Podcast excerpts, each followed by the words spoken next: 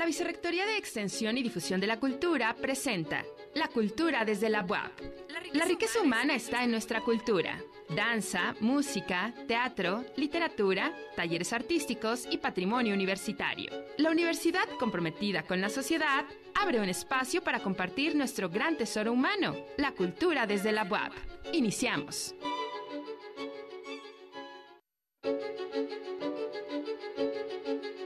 Amigos y amigas, quienes nos miran y nos escuchan a través de TV WAP, la imagen de la universidad.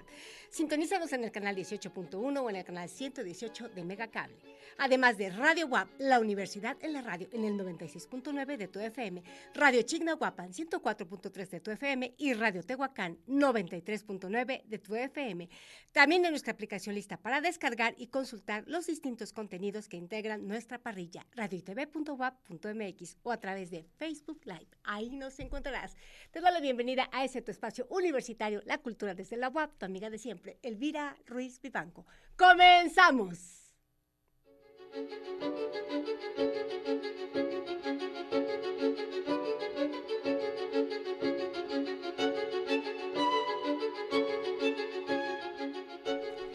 Pues hoy contamos con la presencia de la ingeniera Lucero Abigail Romero Hernández, ella es colaboradora del Museo Universitario Casa de los Muñecos y nos va a hablar de un tema, obviamente, que tiene que ver con la Navidad. Tiempos de Navidad en el Museo Universitario. Bienvenida, Abigail. Pues seguramente tendremos muchas sorpresas, ¿verdad? En este maravilloso Museo Universitario Casa de los Muñecos. Hola, ¿qué tal, Elvira? Buenas tardes. Pues aquí presentando ya la última, eh, aquí, eh, obras eh, del año, ¿no? Del, del 2022. En esta ocasión tenemos eh, dos pinturas que hacen alusión a tiempos de Navidad, ¿no? Que es eh, nuestro tema de hoy. Tiempos de Navidad en el Museo Universitario, la primera parte, porque la segunda parte viene en enero con otras dos pinturas. Eh, en esta ocasión les voy a presentar una obra titulada La Enunciación. No sé si la puedan visualizar ya en pantalla. Estamos en eso, pero adelante si nos quieres contar acerca de esta obra. Claro, esta obra eh, de la Anunciación es en autoría de Gaspar Conrado, un eh, pintor poblano. Esta eh, pintura es del siglo XVII y se encuentra en la pinacoteca del museo, específicamente en la sala 2. Entonces, la Anunciación propiamente es un episodio de la vida de la Virgen María en que el arcángel Gabriel le anuncia que va a ser la madre de Jesús, ¿no? Tenemos esta escena particular y justamente en eh, esta obra de Gaspar Conrado tenemos diversos elementos que, que engalanan la obra, ¿no? Tenemos lo que es la paloma con el rompimiento de gloria, esta eh, luz que se observa eh, en la propia pintura. Tenemos del lado izquierdo a la Virgen María. También tenemos del lado derecho al Arcángel Gabriel. y particularmente la, la, Virgen María tiene una túnica roja con una em, con otra eh, tela que la, eh, que la ropa color azul, ¿no? Entonces tenemos esta posición que se encuentra arrodillada. Enfrente de ella tenemos eh, varios símbolos que también cubren la obra, como lo es una, un libro que hace alusión a, a lo letrada que era la Virgen María, y eh, también eh, tenemos lo que es la paloma y como les decía, el rompimiento de gloria, el revestimiento de cómo está el arcángel Gabriel y como, eh, como les platicaba yo al inicio, ¿no? propiamente la explicación de la escena es el cuadro. Tenemos, tenemos también esta particularidad de Gaspar Conrado que nos presenta un, un como jarrón, un jarrón transparente de vidrio con unas flores que simbolizan la pureza, ¿no? Entonces tenemos estos elementos que forman parte de, esta pintura de Gaspar Conrado y que forman parte también de, eh, estos episodios eh, de, la Navidad propiamente, ¿no? Vamos desde la Anunciación, el nacimiento de Jesús, la presentación del niño, eh, los niños, el niño con los Reyes Magos, ¿no? Entonces tenemos toda esta serie de capítulos que, em, que forman parte de la pinacoteca de aquí del Museo Universitario. Oye, está excelente porque precisamente a través de toda esta iconografía y particularmente la composición, que de alguna manera nos llama a lo que, por ejemplo, bueno, vamos un poco del, al eurocentrismo, le llaman Belén o nacimientos y toda esta simbología que tiene, o sea, una serie de, digamos, connotaciones que nos aproximan a todo este universo simbólico, que pues no solamente nos retrata un momento importante que tiene que ver eh, particularmente eh, con este momento eh, de la Virgen, sino que nos aproxima a las festividades que prácticamente están a una semana, ¿verdad? Claro, así es. Entonces, eh, ¿qué más que venir aquí al museo y conocer un poquito de estos pasajes y de por qué se celebra propiamente la Navidad, ¿no? Eh, otra obra que también les, les traje es la de la adoración de los pastores, que es igual de un eh, pintor poblano, que es José Juárez, es igual fechado en el siglo XVII, y propiamente la pintura como tal explica que tras recibir el mensaje angélico que el Mesías ha nacido, los pastores acuden a su lugar de nacimiento eh, descrito eh, como un pesebre o cobertizo, ¿no? Entonces tenemos esta escena que rodea eh, al niño, el nacimiento del niño Jesús, los padres y alguno y los pastores, ¿no? Em, en la siguiente imagen, les, aquí como que dividí los elementos, ¿no? particularmente la, la, obra se puede, tiene como, em, tiene particularidades para poder tener un análisis, ¿no?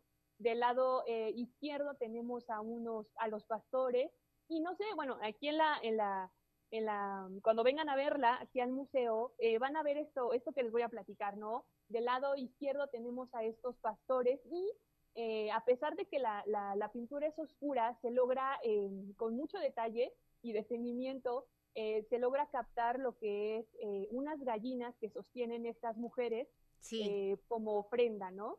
Eh, propiamente en el centro tenemos lo que es al niño Jesús y los padres, ¿no? Jesús y María.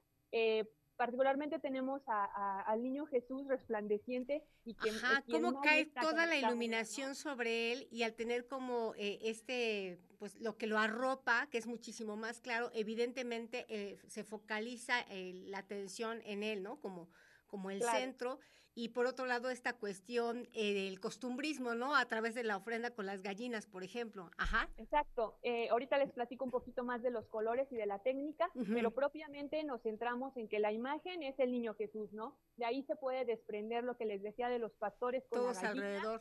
Ah, exactamente. Del otro lado otros dos pastores y igualmente tenemos em, con mucho detalle y, o sea, si vienen a ver la pintura, Fíjense estos detalles que hacen muy particular una obra, ¿no? Tenemos el del lado eh, derecho de los pastores, de lo, del hombre y la mujer, una ciudad en el fondo, que, que es la ciudad de Belén, eh, y logramos observar llamas incluso, ¿no? Entonces, eh, vemos un escenario como más oscuro de lo que es la ciudad de Belén. Entonces, sí es muy particular que, que vengan a ver esta obra en vida real, ¿no? Sí, claro, en vivo, porque precisamente podemos eh, observar con mayor detalle todos estos elementos. Por un lado, una composición que sí remite ¿no? a los nacimientos y pues un poco redundando este tema de la natividad, ¿no? que es el nacimiento del niño del niño Jesús y que implica pues la esperanza, la transformación, el cambio de ciclo, pero por otro lado también el que en el fondo veamos la ciudad y algo ahí que está en llamas, eh, no sé si esta simbología pues de alguna manera en una interpretación quizá un poco salvaje o muy inmediata, pues tiene que ver con lo que pues está acabando, ¿no? Al final del día pues llegamos a un cierre de ciclo y esta cuestión de la epifanía, ¿no? De, de, la natividad nos representa una nueva esperanza, una nueva oportunidad, o sea, un, cambiar, ¿no? Todo aquello que pues de alguna manera como humanidad pues no está este, funcionando. Entonces, el, pues el niño Jesús que está en este caso iluminado, ¿no? Y con esta composición nos, pues de alguna manera, ¿no? Nos devuelve este sentido de, optimista, ¿no? De cambiar para bien, ¿no?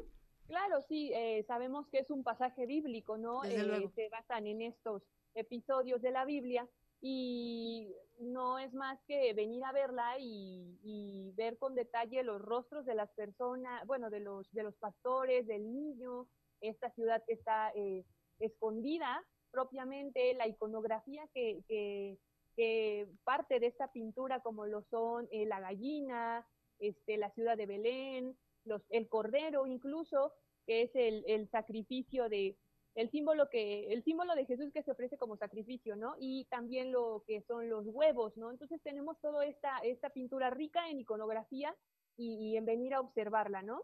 Y propiamente, exactamente, eh, retomando lo de la em, que teníamos esta pintura, ¿no? Particularmente vemos em, que el foco de luz se centra en, obviamente en el centro, ¿no? En el niño Jesús propiamente. Entonces, esta, esta obra como tal, eh, su, estilo pictórico es del tenebrismo, ¿no? Que se caracteriza propiamente por su violento énfasis en el claroscuro y su uso de intensos contrastes entre luces, sombras, destacando algunas figuras centrales, ¿no? Como lo vemos en la pintura, que eh, lo que destacaba era el niño Jesús, tenemos los rostros, pero propiamente quien destaca es el niño Jesús, quien tiene su, eh, el foco de luz central, ¿no?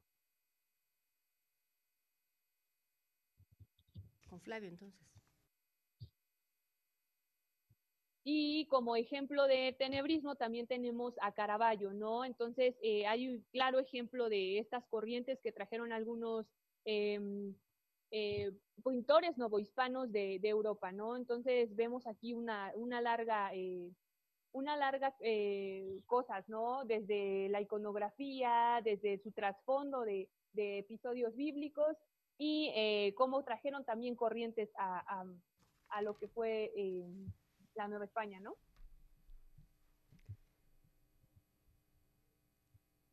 Ajá.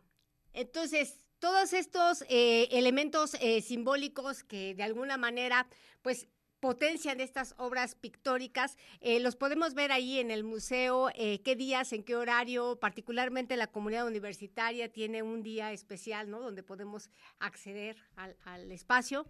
Claro, ahorita los estamos invitando a las exposiciones, a los dos museos, ¿no? Que tenemos la Casa de los Muñecos aquí en la 2 Norte, esquina con Palafox.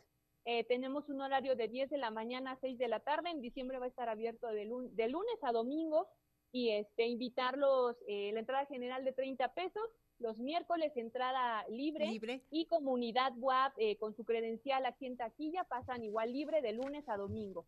Eh, ahorita los estamos invitando a, la exposición temporal de la Revolución Mexicana, de las fotografías de los hermanos Cachú, estos hermanos de Michoacán, ¿no? Del 18 de octubre al 15 de enero. Y también para aprovechar, eh, también invitarlos al Museo de la Memoria Histórica que está en la 3 Oriente, eh, 1008, ahí pasando el, puente de Obando. La exposición de ARPA. Exactamente, de los profesores de ARPA tenemos eh, la de sustancia expresiva, polifonía de los cuerpos, que también está bastante interesante y los invitamos a ir del 23 de noviembre al 5 de enero. Este, el horario de este museo es de 10 a 5 de la tarde e igualmente miércoles entrada libre y comunidad WAP eh, entran todo, todos los días libre y la entrada general son 10 pesos. Excelente, Abigail. Pues ya sabes, eh, la cultura desde la web es tu casa. No sé si quieras como comentarnos algo más antes de ir. Nada, solamente que aprovechen este periodo vacacional y que, y que nos visiten, ¿no? Que se acerquen a estos espacios de cultura de la universidad. Y pues nada más, gracias. ¿Hasta cuándo va a estar abierto el museo?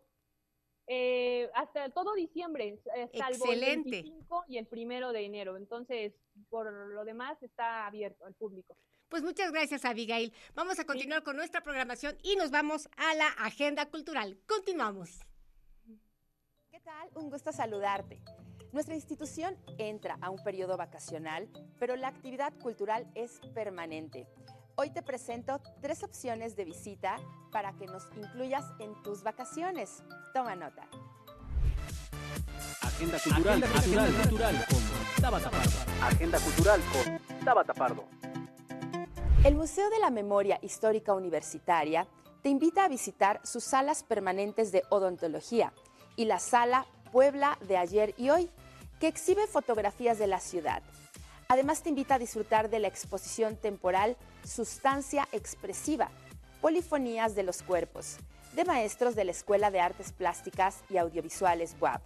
Estará expuesta hasta el 5 de enero de 2023. El museo está abierto de 10 a 17 horas y se ubica en la 3 Oriente 1008 en el barrio de Analco. La entrada general es de 10 pesos y gratuita para comunidad WAP. Solo presenta tu credencial.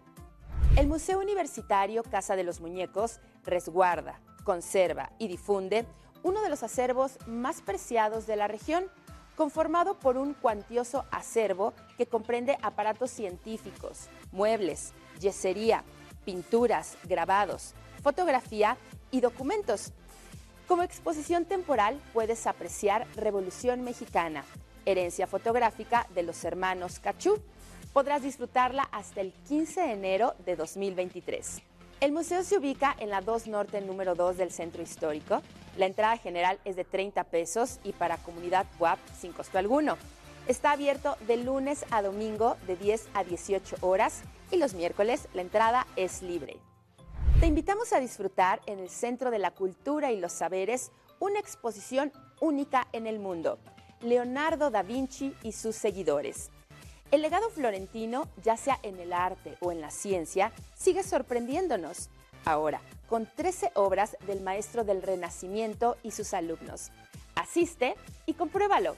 El horario de visita es de 11 a 20 horas todos los días de la semana. La entrada es de 100 pesos para público en general, 80 pesos estudiantes y 60 pesos personas con discapacidad y adultos mayores. Los lunes, el acceso será gratuito para toda la comunidad universitaria.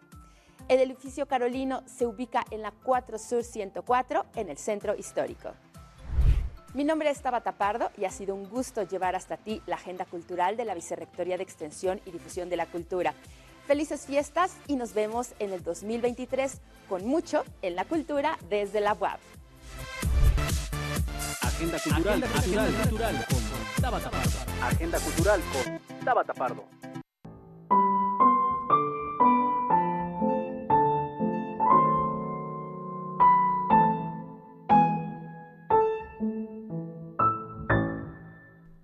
Amigos, pues continuamos aquí en la cultura desde la UAP con su amiga de siempre, Elvira Ruiz Vivanco, y ahora de la Dirección de Difusión Cultural, la maestra Abigail Fuentes nos va a hablar acerca de un tema importantísimo.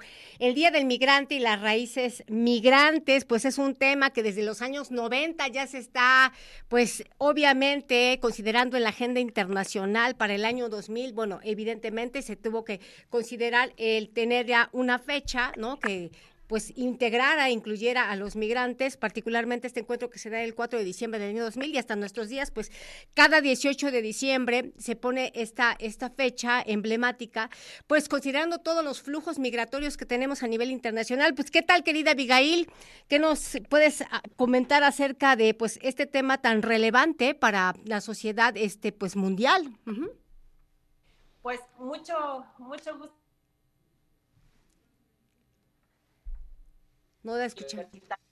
Eh, nosotros, pues, eh, cerrar justamente eh, comentando este, este tema en la comunidad migrante, justo cerramos nuestras actividades ah, artísticas y culturales en Espacio 14, en el Foro Cultural Espacio 14, con la temporada de teatro universitario y tuvimos aquí la puesta en escena de Puebla York, nos retrataba, eh, es, era una radiografía cruda, ¿verdad? Ya lo habíamos comentado, eh, de la realidad migrante.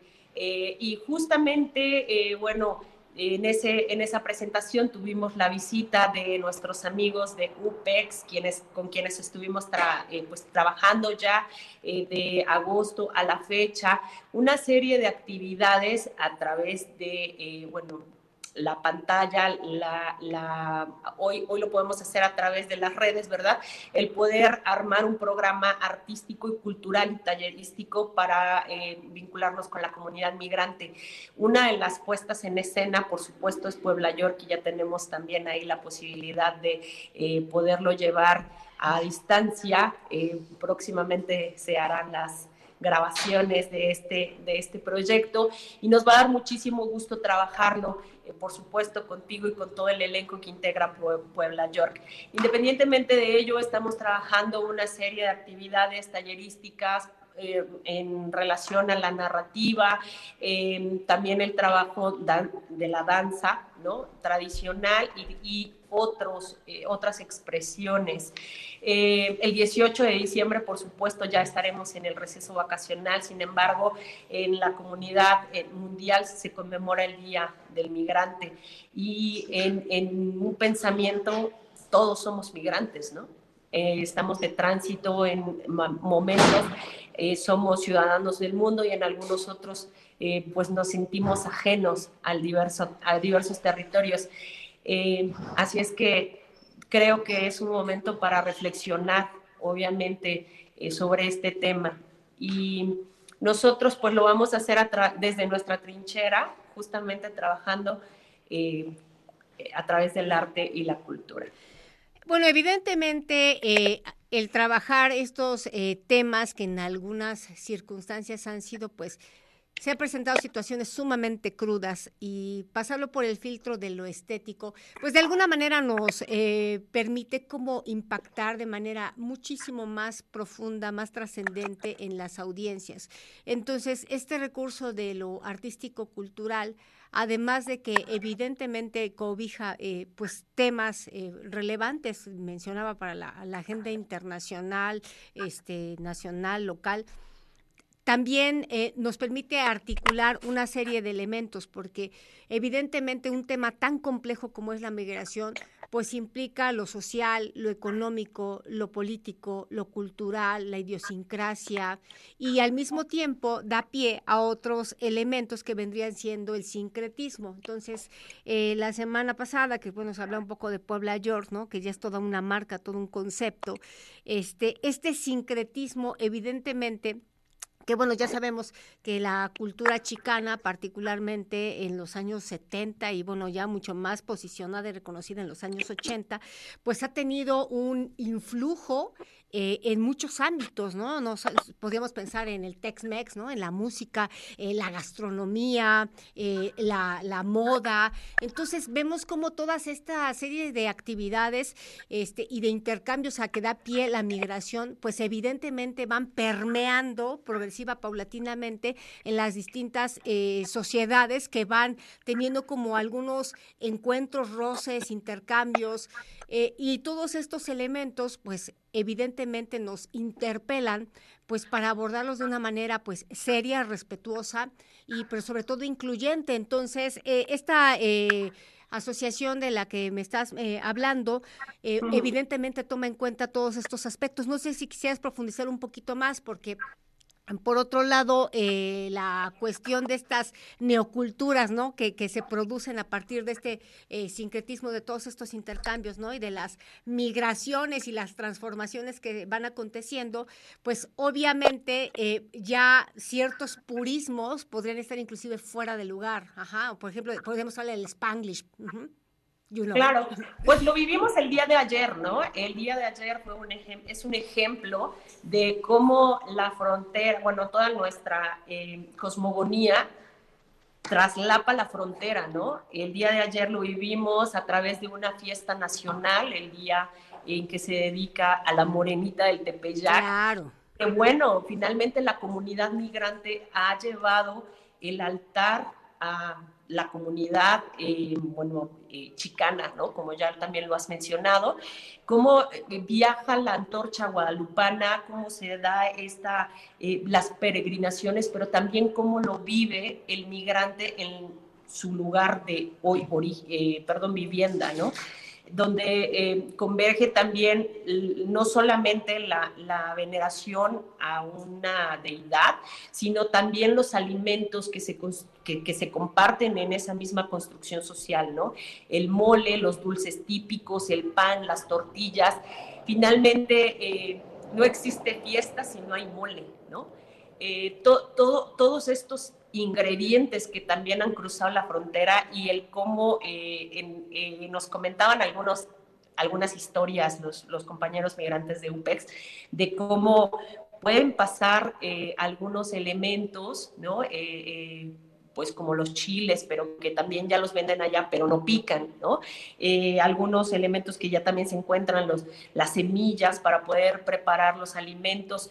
Y bueno, todo, ha, eh, con el tiempo, todo, todo se ha abierto, la, la, apertura comercial, también ya lo habías mencionado.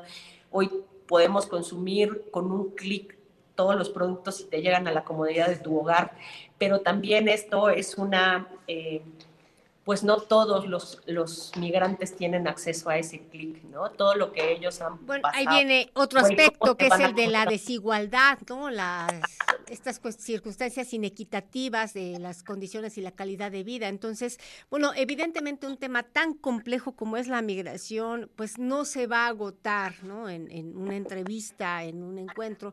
Sin embargo, eh, damos cuenta cómo cada vez en diversas instituciones, desde distintas disciplinas se ha abordado este tema que nos interpela como seres humanos, porque al final del día, pues todos somos productos de las migraciones, ¿no? De las poblaciones eh, ideológicas, culturales, este, y bueno, todo lo que implica esta este complexus, este eh, entrelazado de los diversos, diversas dimensiones eh, que nos eh, integran como seres humanos. Pues mira, eh, para cerrar esta intervención, no sé si nos quieras hablar precisamente de pues toda la serie de actividades que se llevaron a cabo, porque este, pues parece que en muy poco tiempo pues rebasaron ¿no? el centenar de, actividades ahí en Espacio 14, que es un, espacio muy lindo ahí en, el centro, que, que nos cobija, ¿no? Y entonces que y pues de alguna manera ha incluido pues artesanos, académicos, periodistas, este, músicos, actores, directores, eh, eh, teóricos. No sé si nos quieras compartir un poquito ya para ir cerrando esta parte. Pues fue un gusto el poder compartir eh, en este espacio. Eh, estamos en el corazón de San José. Ya bien mencionabas, rebasamos las 138 actividades eh, en esta segunda mitad del año, que fue la que trabajamos nosotros en este espacio. Por este foro pasaron artistas, académicos, compartiendo algunas presentaciones de libros, algunas conferencias Trabajamos con alumnos eh, tanto en formación musical como dancística y también eh, eh, del foro en teatro. trabajamos con artesanos, tuvimos algunas expoventas artesanales, trabajamos con la, con la sociedad civil y pues bueno, uno de los últimos proyectos, ya lo comentaba el maestro Flavio, pudimos lograr eh, la vinculación con esta asociación de, migrantes para trabajar y trasladar a otros espacios, ¿no? Eh, no solamente trabajar en lo local, sino pensar también en lo global y compartir a través del arte y la cultura, eh, pues un poquito de lo que sucede en México y en nuestros alrededores. Eh, es un gusto siempre poder compartir con la comunidad universitaria y construir con ellos los proyectos desde este espacio, en el espacio 14. Pues con eso ya digamos que se empodera, ¿no? Este aspecto del extensionismo cultural, de la difusión de las actividades y sobre todo pues el generar sinergias. Pues Abigail, ya sabes, eh, la cultura desde la UAP es tu casa. No sé si quieras darnos algún eh, dato más. No, sigan nuestras redes sociales, los invitamos. En enero regresamos en la primera semana con conciertos, teatro, eh, tenemos presentaciones de libro, iniciamos fuerte la actividad en enero, así como estamos cerrando este año. Muy gustosos de poder compartir con todos ustedes a través de este espacio La Cultura desde la UAP, espacio de la Vicerrectoría de Extensión, y agradecer en todo momento el que nos eh, brinden la oportunidad de compartir con ustedes lo que aquí hacemos con mucho cariño. Gracias a todos quienes nos están sintonizando en este momento y a nombre del equipo de la, de la Dirección de Difusión Cultural, agradecer el tiempo y el espacio. Felices fiestas a todos y muchas gracias. Felicidades. Pues bueno amigos, vamos a continuar con nuestro programa.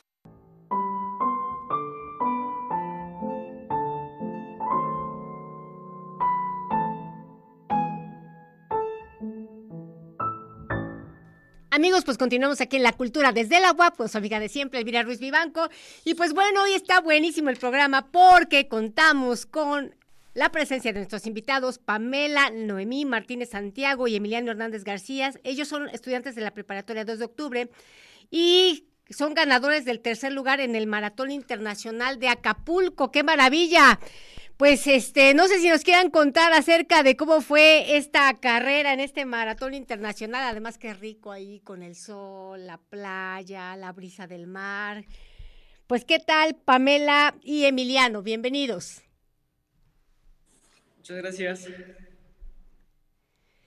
Bueno, eh, Platíquenos acerca de esta carrera, cuándo se decidieron por el deporte. Además, es importante destacar, compañeros, eh, que precisamente, pues bueno, nuestra rectora, la doctora Lili Cedillo, pues que es una deportista súper reconocida, además es una académica fundamental, eh, pues evidentemente nos combina a que pues nos hagamos cargo de nuestros cuerpos, que cuidemos nuestra salud y que mantengamos un entrenamiento pues continuo, ¿no? Entonces, ¿ustedes cómo empezaron este mundo del deporte? Este, cada estos eventos, ¿no? Eh, deportivos como los maratones tienen muchísimo más eh, participación de, pues, ciudadanos de múltiples edades, ¿de acuerdo? Sí, sí, sí. Eh, pues yo desde edad muy temprana, mis padres me, siempre me inculcaron el deporte y este, me mandaron a nadar para aprender porque piensan que es algo muy importante para la vida y pues de ahí desarrollé el gusto por nadar. Sí, eh, yo eh, empecé a nadar desde los nueve años, ya he progresado, por decirlo así. O sea, comenzaron en el campo de la natación. Sí. Sí. Y bueno, eh, seguramente muchos jóvenes los están escuchando, los están mirando a través del de, el canal televisión. ¿Cómo es que eh, ya lograron tener esta disciplina de tal manera que el deporte sea parte de tu día a día, de tu, de tu actividad, digamos, cotidiana, porque cuando uno, digamos, se entrena constantemente, el día que no te entrenas, sientes como que o sea, o te sientes tieso, como que está pesado, como que la cosa no circula. Entonces, este, pues un poco para incentivar, ¿no? A los, a los jóvenes y a los, y a los de todas las edades, ¿va? Para que hagamos ejercicio, para que nos entrenemos, para que, pues, no sé, nos integremos a algún deporte. Sí, claro. Este, a mí en lo personal, la verdad es que me gusta mucho nadar y eso me motiva a diario entrenar y diario seguir haciendo lo que me gusta. Sí, también, eh, aparte de que la natación, y bueno, hay muchos deportes muy bonitos, entonces siento que cada uno tiene algo bueno que aportar y también depende de si te gusta para poderlo practicar. Y. Oye, buenísimo. Este, no sé si nos pueden comentar un poquito más acerca de cómo se llevó a cabo esta actividad allá en, en, Acapulco, porque pues ya muchos tenemos ganas de salir de vacaciones y de pronto cuando uno dice Acapulco, pues inmediatamente uno ya se vio ahí en la playa, ¿sabes? O sea, este, tomando el solecito, ajá. Sí, pues este, la competencia en sí fue un evento masivo, muy grande. Segurísimo. ¿Como cuántas personas aproximadamente participaron? Como 6.000, 6.000 personas. Sí, 6.500. O sea, la logística debe ser complicada. Entonces, ¿con cuánto tiempo de antelación ustedes se tienen que inscribir, prepararse, llegar al lugar? Y luego, ¿cómo exactamente el punto de partida, ¿no? de, arranque de, de, la actividad deportiva? Este, no sé si quieran ser como más detallistas en toda esta serie de, pues obviamente de situaciones que hay que tomar en consideración para que se lleve a cabo eh, la actividad eh, deportiva. Sí, pues este, la inscripción a la competencia fue meses antes en el evento. Y este, pues nos estuvimos preparando mucho antes de que la competencia. Y este, fuimos a Acapulco ya un día antes del inicio de la competencia. Fue este, un viaje de cuatro horas hasta Acapulco y eh, ese mismo día realizamos este, la entrega de kits para, bueno, prepararnos ya en sí para nadar en mar y ese mismo día entrenamos para saber cómo iba a estar el mar y qué teníamos que hacer el mismo día. Ah, ok. O sea que el mismo día viajaron y ese mismo día fue cuando compitieron.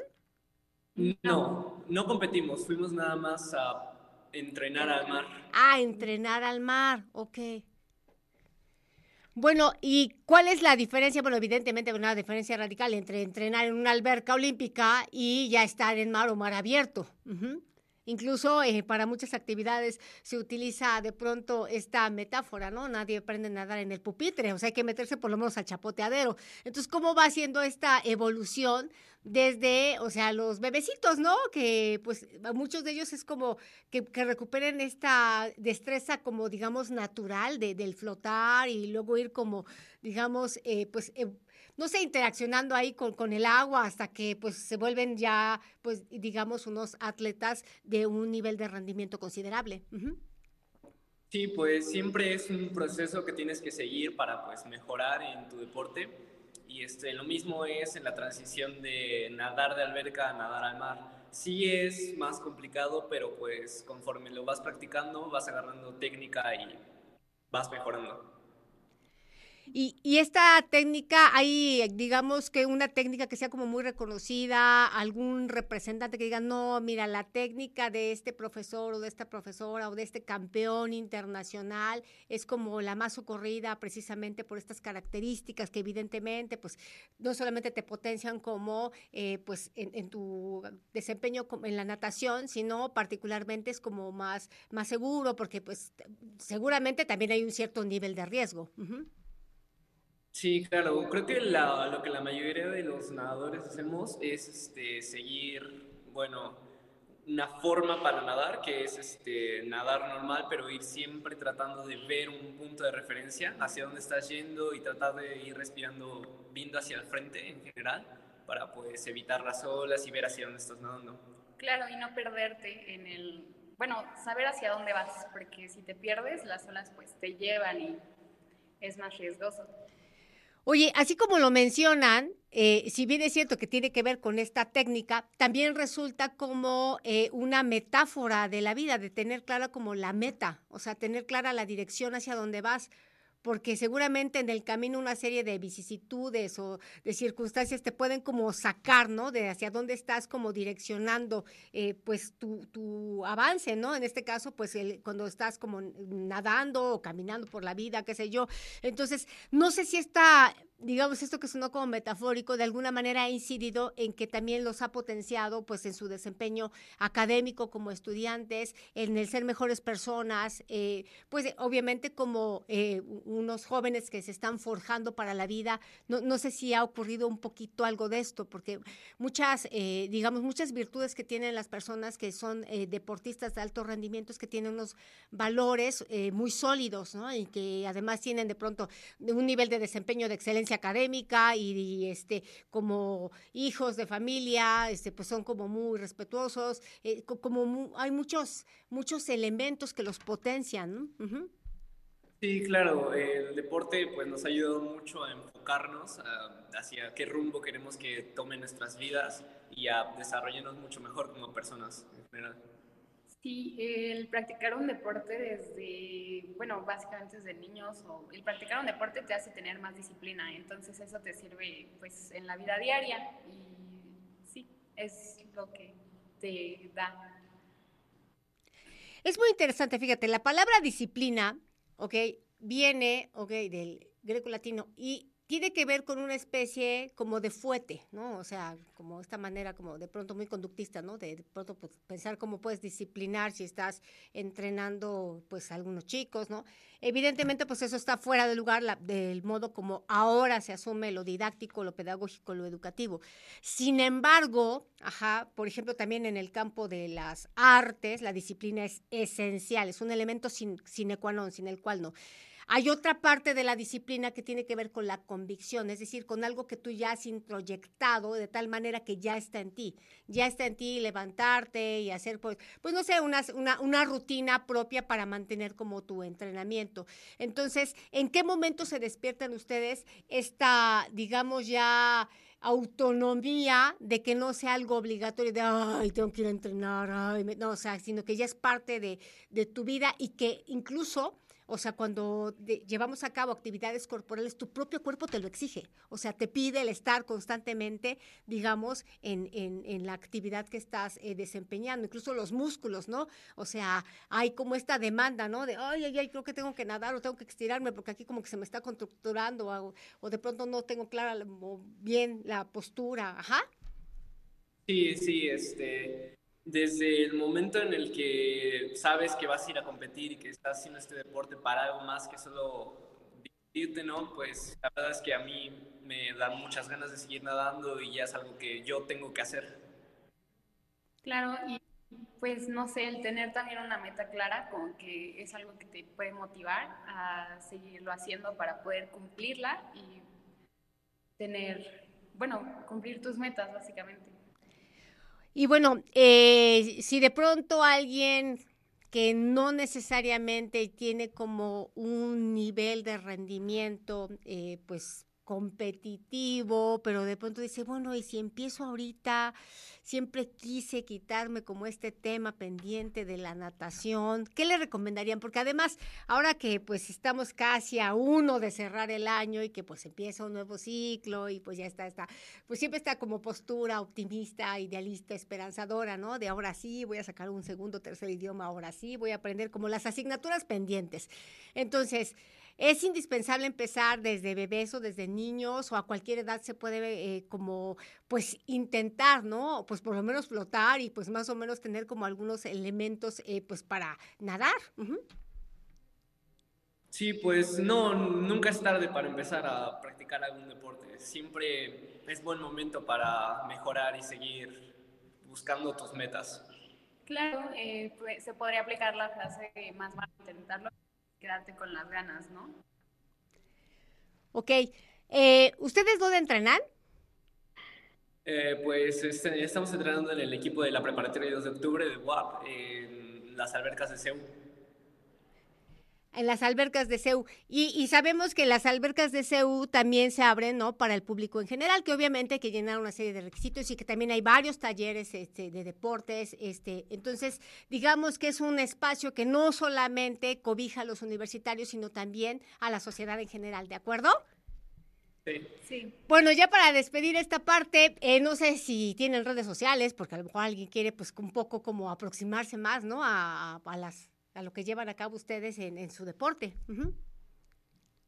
Eh, sí, pues yo en lo personal tengo mi Facebook personal y este, ahí subo pues resultados de mis competencias. ¿Y tú, Pame? Sí, igual tengo mi Facebook. Pero si nos quieren decir, porque o nada más te buscan como Pame. Y como, Emiliano ya, seguramente van a ver Emiliano no sé cuántos, Pame no sé cuántas. claro. Eh, bueno, yo me encuentro como Pamela Martínez. Y yo como Emiliano Pues Pame y Emiliano, fue un gustazo y bueno, tenemos que cerrar porque vamos a continuar con la siguiente invitada. Muchas gracias. Muchas gracias a usted. Continuamos.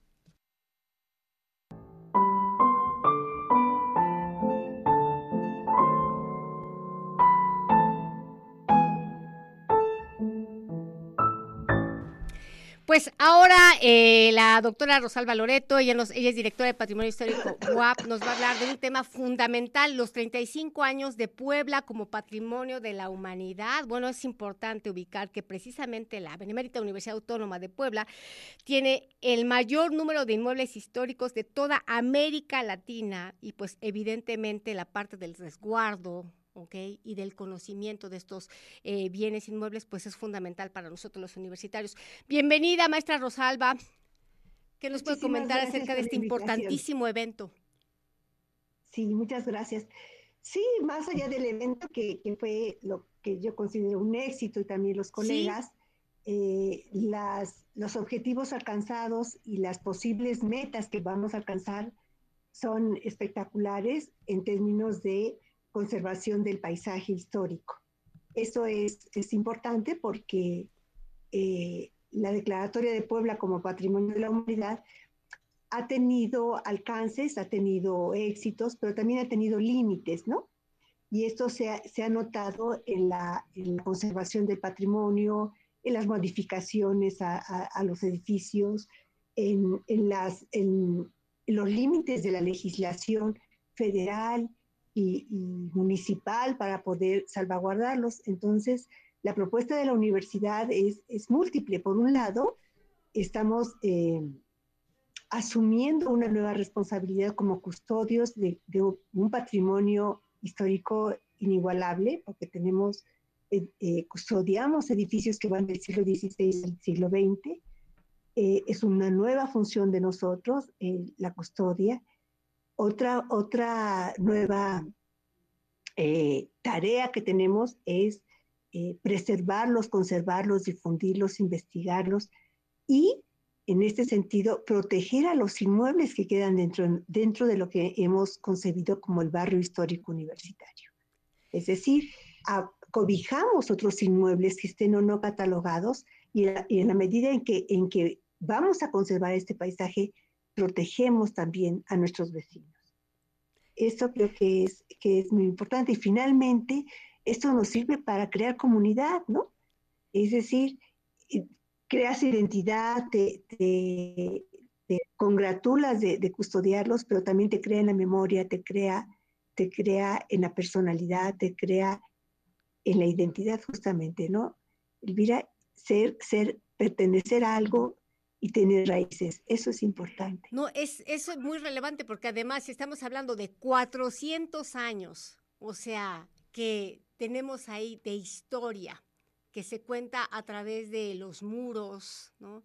la arquitectura, y bueno, al considerar lo que tiene que ver con el patrimonio, el resguardo, y si además estamos en una posición eh, pues clave como ser custodios, evidentemente esto nos, pues, nos demanda el considerar pues toda la amplitud, ¿no? Todas las dimensiones que convergen porque por un lado está la parte pues histórica, antropológica, social y por otro lado pues a nivel institucional pues evidentemente se tienen que pues entretejer una serie de, instituciones precisamente para salvaguardar, ¿no? Para esta, esta cuestión de la, del cuidado, de, la preservación de estos eh, bienes inmuebles y por otro lado toda la, la vida interna que tiene cada uno, no solamente la historia, ¿no? Sino que son al final del día, o sea, bienes inmuebles que están vivos porque están cobijando y han estado cobijando diversas actividades, particularmente las académicas. Y ahora que varios espacios se han diversificado, como es el caso de nuestro emblemático edificio carolino, eh, que es ahora Centro Cultural de los, de, los Saberes, pues evidentemente al cobijar eh, exposiciones como ahora la que está, ¿no? Sobre Leonardo da Vinci, pues esto redunda, ¿no? En potenciar eh, no solamente lo que tiene que ver con el patrimonio y ver que estos inmuebles, pues evidentemente siguen latiendo, o sea, es un corazón que pues bombea de energía y de sinergia a todos los, no solamente a los universitarios, sino a la sociedad en general, ¿verdad, doctora? Sí, bien, lo que, lo que tú dices es, muy, muy importante porque somos en verdad una alternativa contra la gentrificación, contra el, turismo avasallante y comercial al, que han estado sujetos los centros históricos con esta nominación. Esto es, es uno, una autocrítica, ¿no? ¿De qué nos ha servido eh, a la fecha 35 años de nominación de Patrimonio Mundial? Bueno, se ha comercializado, se, han, eh, se ha especulado, se han subido las rentas, se ha, se ha este, hecho muy, muy rentable poseer algo en el centro histórico y hacerlo hotel boutique, hacerlo restaurante, hacerlo este, zapaterías, hacerlo eh, comercios. Pero la universidad, en la medida en que custodia esos bienes, presenta una alternativa de utilización y vida, justamente al darle un cobijo a la población estudiantil y a la población del contexto, porque si tú tienes estudiantes, pues puedes tener una pequeña lonchería, va a sobrevivir la miscelánea, va a sobrevivir el que vende los tacos, va a sobrevivir el, puesto de, de es decir, vamos creando comunidad y vamos preservando también costumbres y tradiciones que, que, no, que no son eh, comunes contra las avenidas de lujo, contra el, turismo masificador que, que, ha avasallado en otras ciudades como Praga, como Barcelona, que, como, como la misma Roma, ¿no? Que ya, ya no pueden con esto. Entonces, la universidad presenta una, una alternativa de uso de los espacios y de los paisajes, Elvira, porque la belleza es un, bien común, es un bien eh, que nos corresponde a todos, pero a los poblanos nos toca preservar el paisaje, vivirlo, conocerlo, hacerlo nuestro.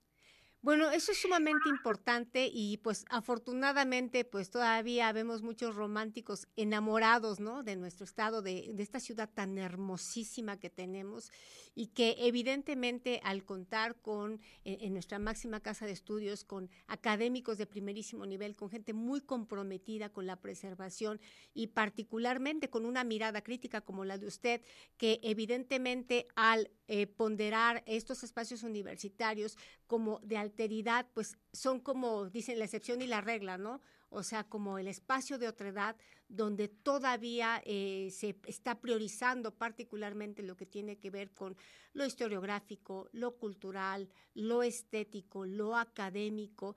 Y entonces, eh, pues a veces se piensa, ¿no? O sea, que no son como las masas, ¿no? En cuanto a los receptores o las grandes cantidades de público que puedan tener algunas otras actividades, algunas bastante criticables y muy paupérrimas en el sentido estético, cultural eh, o de contenido. Sin embargo, precisamente estas especificidades de atender primero que nada a lo que tiene que ver con la cuestión de eh, pues la, la, importancia del el, el, uso del suelo, el bien inmueble y todo lo que implica su conservación, porque por eso he hablado de cuestión aquí ya, pues ya más bien transdisciplinaria, porque no solamente hay una serie de disciplinas que convergen, sino además esto impacta en lo social y esto evidentemente pues nos conecta pues con una, pues, si tenemos a Edgar Moral, ¿no? Con una postura de complejidad donde todas estas serie de, de, de, de redes y los conductores, pues idealmente pues tenemos que conectarnos y pues que la, la, convergencia, la sinergia vaya en función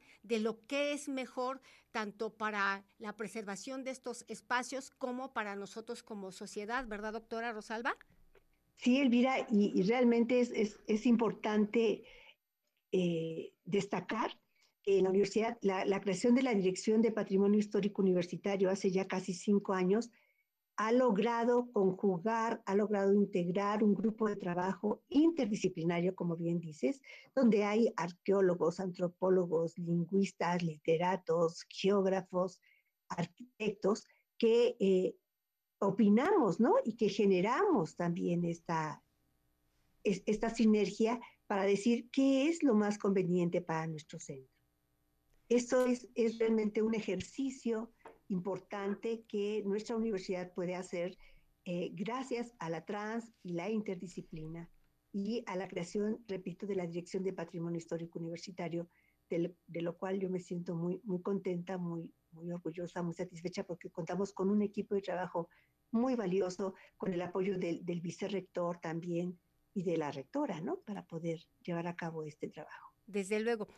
Oiga, doctora Rosalba, y bueno, eh, dentro de los temas que se tocaron en este eh, simposio sobre precisamente los 35 años de Puebla como patrimonio de la humanidad, no sé si nos quisiera compartir un poquito, ¿no? Porque pues evidentemente es tan amplio el pues el eje temático que pues no nos va a alcanzar el tiempo, pero quizá eh, un poquito como abonarnos, ¿no? Acerca de todos los, los alcances y las aportaciones. Sí, sí, gracias por la pregunta. Bueno, en primer lugar, eh, la, ponencia de la doctora Gutiérrez Müller abrió y puso en la mesa una problemática, ¿no? Que es la declaratoria del barrio histórico universitario, en que están incluidos los, los 45 y casi 46 inmuebles, eh, como eh, reconocido como barrio histórico ante la UNESCO lo cual nos puede, nos puede, abona a una, a una nominación que tiene que ser distinta a la de patrimonio, ciudad patrimonial, tiene que ser distinta porque su componente es distinto. Somos un barrio, somos varios barrios, estamos integrando la comunidad, estamos haciendo identidad. Otra, otra ponencia que me pareció muy, muy interesante, todas de verdad son riquísimas, aportaron nuevas perspectivas ante una problemática historiográfica como es la patrimonialización ¿no? del paisaje. Otra, otra ponencia que fue interesante es la de la doctora este, Jessica Ramírez, cuando hablaba de qué pasa con las ciudades patrimonio en guerra. Oh. Ajá. Y entonces, ¿cómo, cómo las migraciones, y los movimientos humanos generan eh, contrastes para las personas que llegan, que pueden ser de Chiapas, que pueden ser de, de, Tabasco, pero pueden ser de, de Europa del Este, pueden ser del África, ¿no? De Siria. ¿Cómo confrontan estas personas la destrucción de su patrimonio y cómo las que no estamos sujetas a, esas, a esos devenires podemos aportarle algo de, esperanza a esas personas, ¿no? ¿Y cómo se, genera esto, eh, Elvira? ¿Cómo la destrucción es un acto de violencia, no hacia las personas directamente, pero sí hacia la vulnerabilidad de sus eh, personalidades. Es un tema fascinante realmente, ¿no? Es, es muy interesante. Eh, se tocaron otros temas, se hizo un balance de lo que se ha hecho, eh, de lo que no se ha hecho, de la legislación y sus límites, y, de, y de justamente reconocer la importancia de la universidad en este, en este nuevo rol, que es la protección del patrimonio. Entonces, eh, como conclusión, pues se va a proponer ante la UNESCO la declaratoria del barrio histórico universitario como patrimonio de la humanidad. Lo cual es importantísimo. Doctora Rosalba Loreto, pues la verdad es que nos quedamos con hambre, pues con toda su sapiencia y todo lo que nos puede aportar, pues queda abierta la invitación en la cultura desde la UAP. Es su casa, muchísimas gracias. Gracias, Elvira, les agradezco muchísimo que me den oportunidad de, de compartir esto con los jóvenes y que sea nuestro proyecto, ¿no? El próximo año. Muchísimas gracias. A la orden. Pues amigos, como siempre el tiempo se nos va como agua y pues hoy estamos cerrando ya 2022 con este programa La Cultura desde la UAP. Esperemos vernos en los martes 12.30 a partir del 2023. Hasta la próxima.